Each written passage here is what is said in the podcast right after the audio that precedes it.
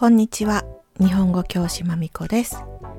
N3 プラス記事専業主婦は働いているとは言わないの？うちの奥さんは〇〇の言葉に涙。2021年6月3日の記事です。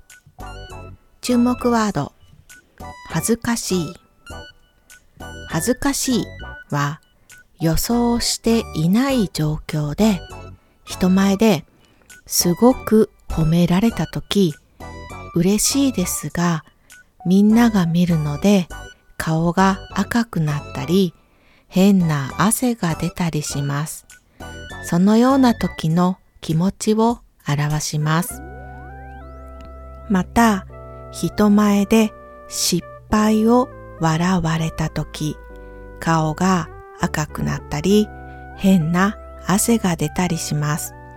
それもまた恥ずかしいです。恥ずかしいは状況によってちょっとニュアンスが変わります。またよく似た言葉で気恥ずかしいもあります。気恥ずかしいは少し恥ずかしいという意味です。それでは、スタート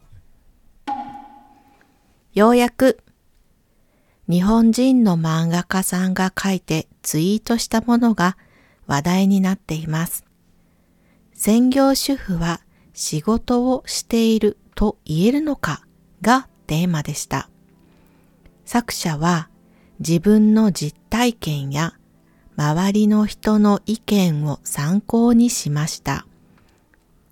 作者が最初に考えた働くという定義は継続的に生活のためにお金を稼ぐでした。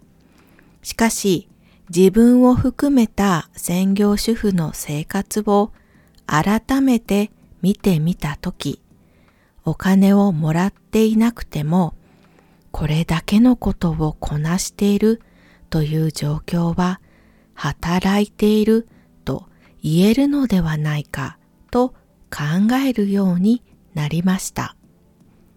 ですので、専業主婦も仕事、専業主婦の皆さんにお疲れ様です。という気持ちを言いたいと思い、この漫画を描いたということでした。働いていないと劣等感を感じていた専業主婦の人たちからたくさんの前向きなコメントが寄せられました。定義。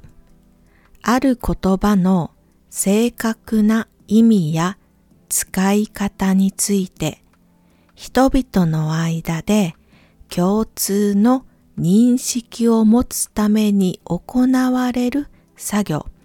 Definition definition. 劣等感。自分が他の人よりも良くないと思うこと。例。このチームで僕だけが大学院を卒業していなくて劣等感を感じた。意見。専業主婦。特に小さなお子さんがいる人の仕事は並大抵のものではありません。24時間子供と一緒です。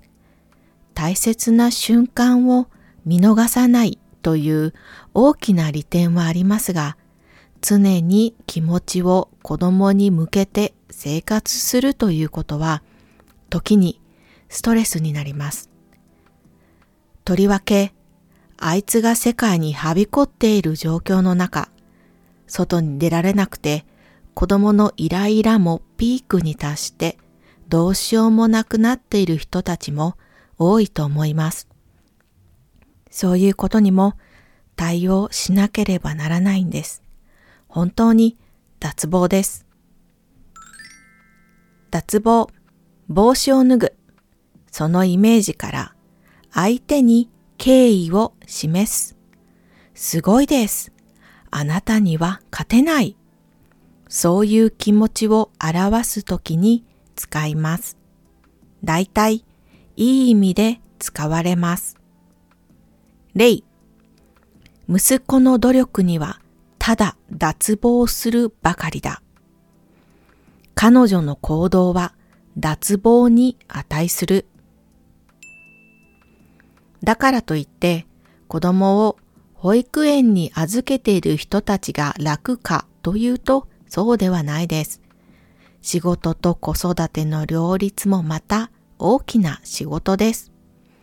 子供がいない人もまた子供に代わる大きな仕事があるのです。あの人より楽だとか、あの人より苦しいとか、それは人それぞれですので、その人の目線で考えることが大切だと記事を読んで改めて感じました。今日はここまで聞いてくれてありがとうございました。終わり。